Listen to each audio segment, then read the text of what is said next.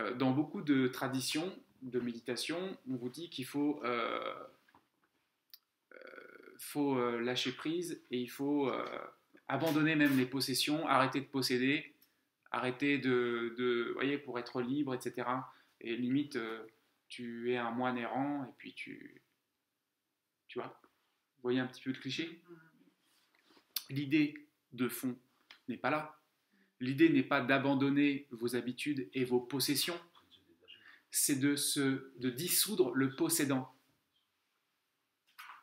Ça n'empêche pas de posséder. C'est très différent.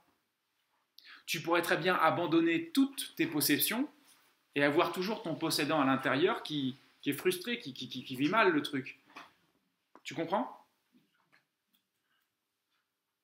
Il faut pas forcément, parce que c'est une métaphore, mais il y en a qui l'appliquent dans le quotidien, dans la matière, donc forcément après ils ont une vie qui est for- pas forcément super euh, agréable, quoi. C'est pas forcément super agréable d'être sur des chemins comme ça. Donc l'idée n'est pas d'abandonner les possessions,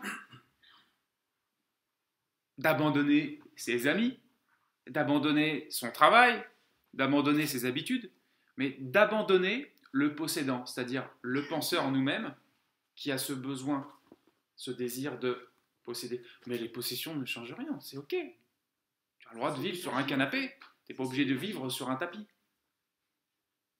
Tu vois? Parce que le pire, c'est que si tu vis sur un tapis et que le possédant, hein, pour reprendre le même exemple, il n'est pas effacé, il n'est pas gommé, là c'est de la souffrance.